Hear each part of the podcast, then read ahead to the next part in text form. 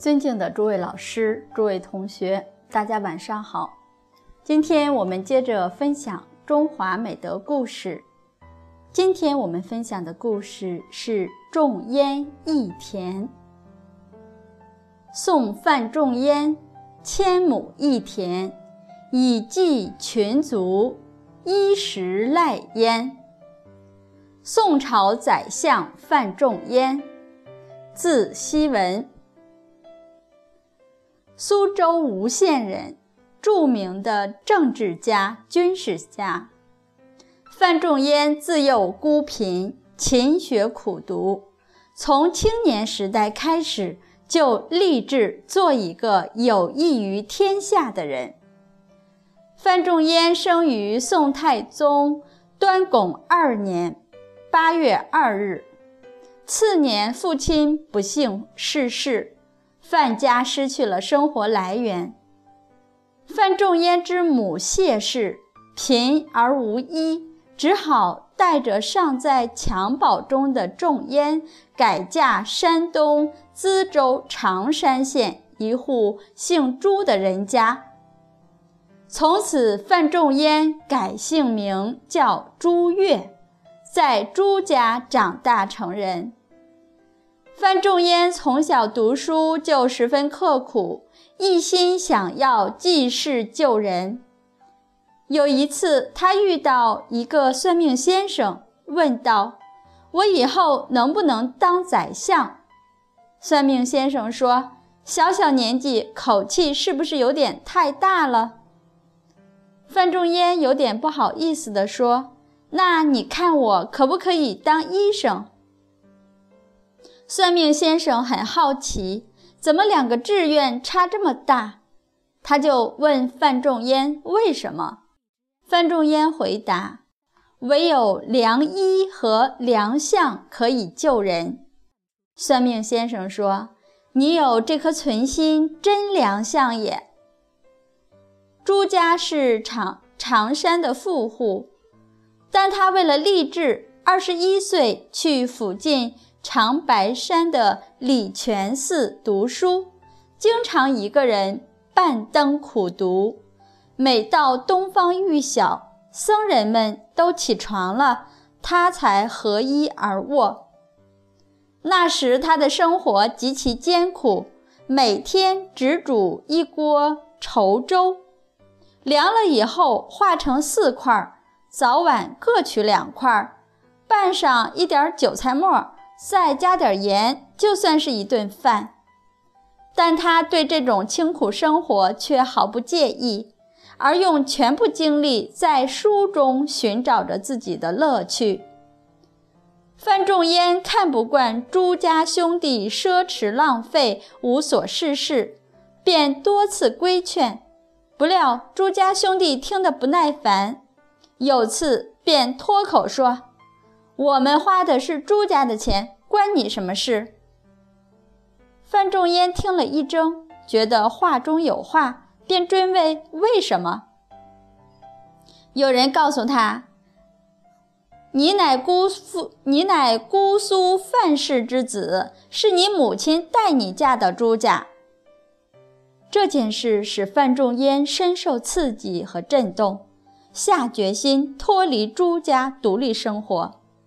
于是他匆匆收拾了几样简单的衣物，配上琴剑，不顾朱家和母亲的阻拦，流着眼泪，毅然辞别母亲，离开长白山，独自前往南京求学去了。范仲淹入学后，皇帝来了也不出去观看，昼夜不停地苦读，五年未解衣就诊。疲乏到了极点，就用凉水浇脸来驱除倦意。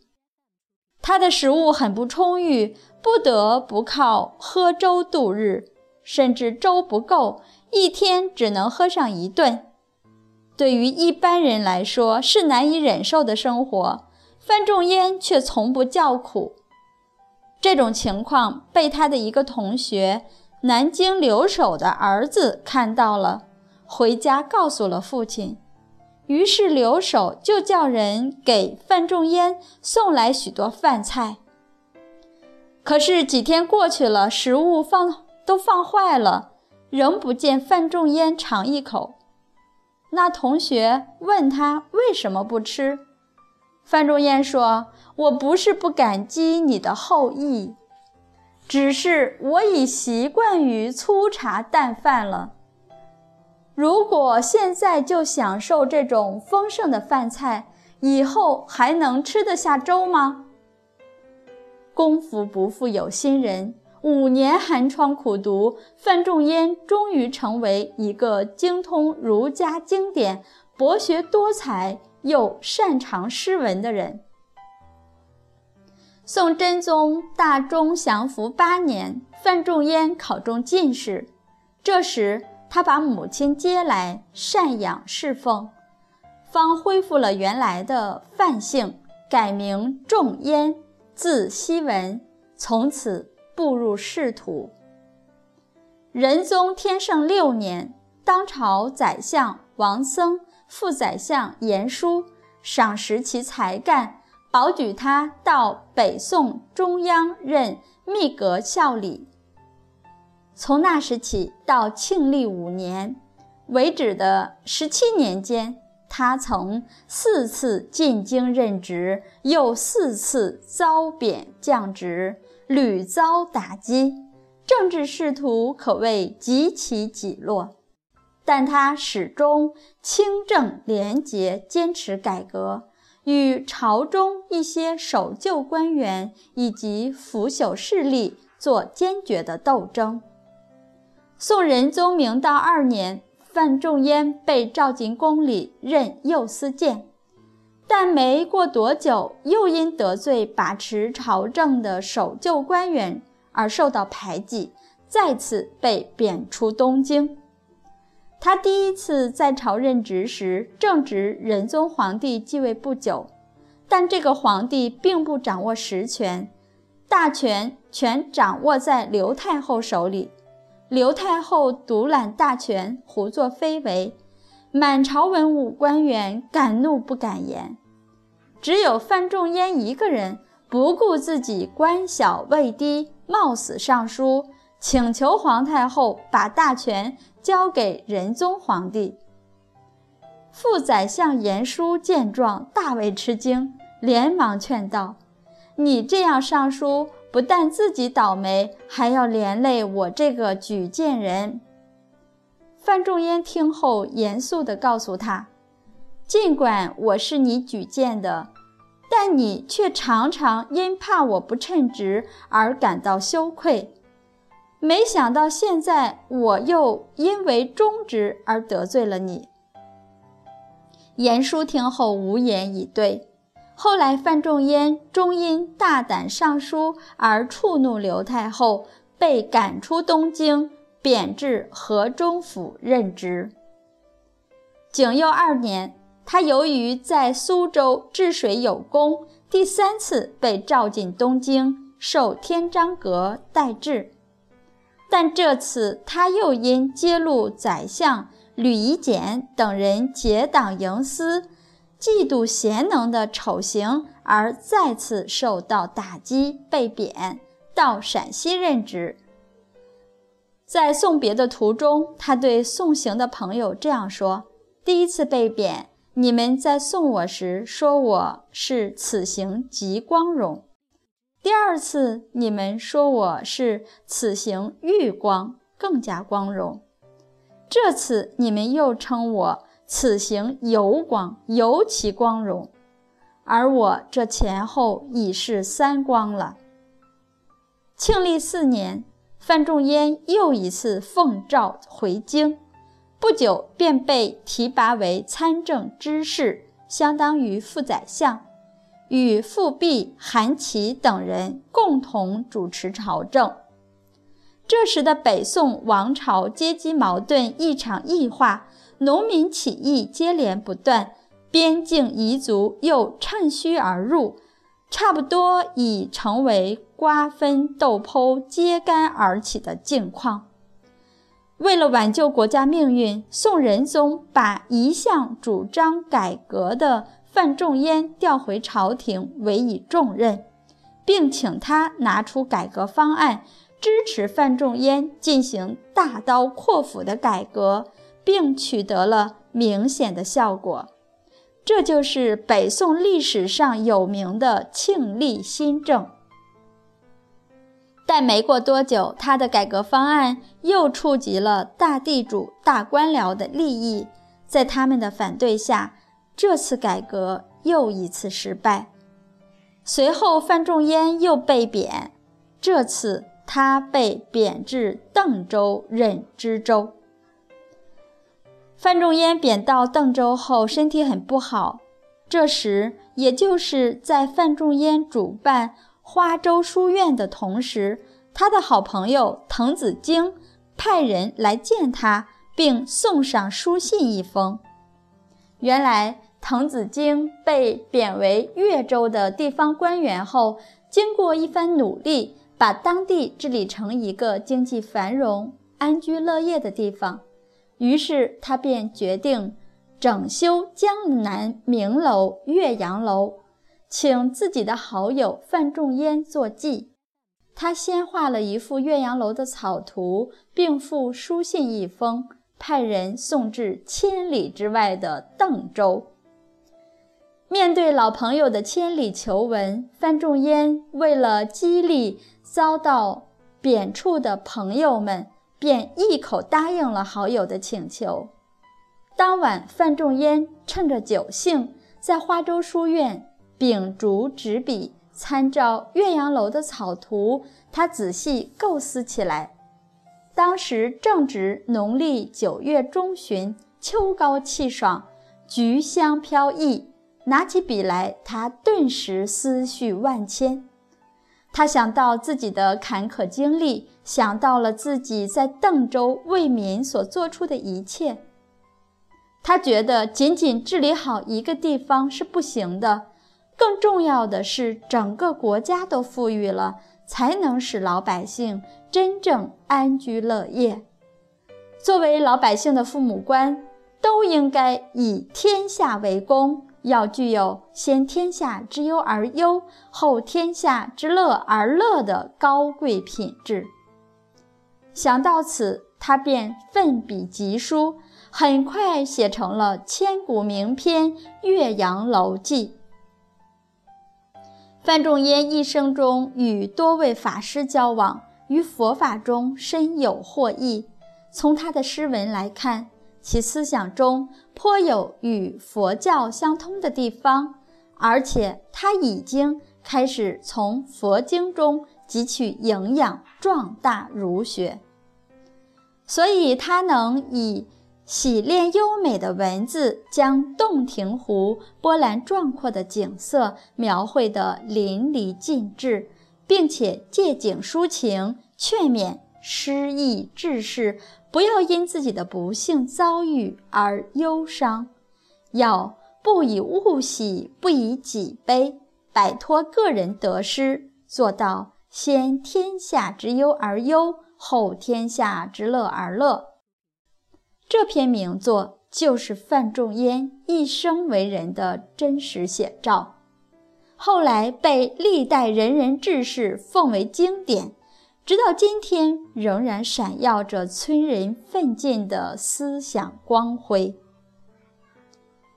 范仲淹还是一位颇有战略思想的军事家，当时西夏经常侵犯宋朝的边境，范仲淹被。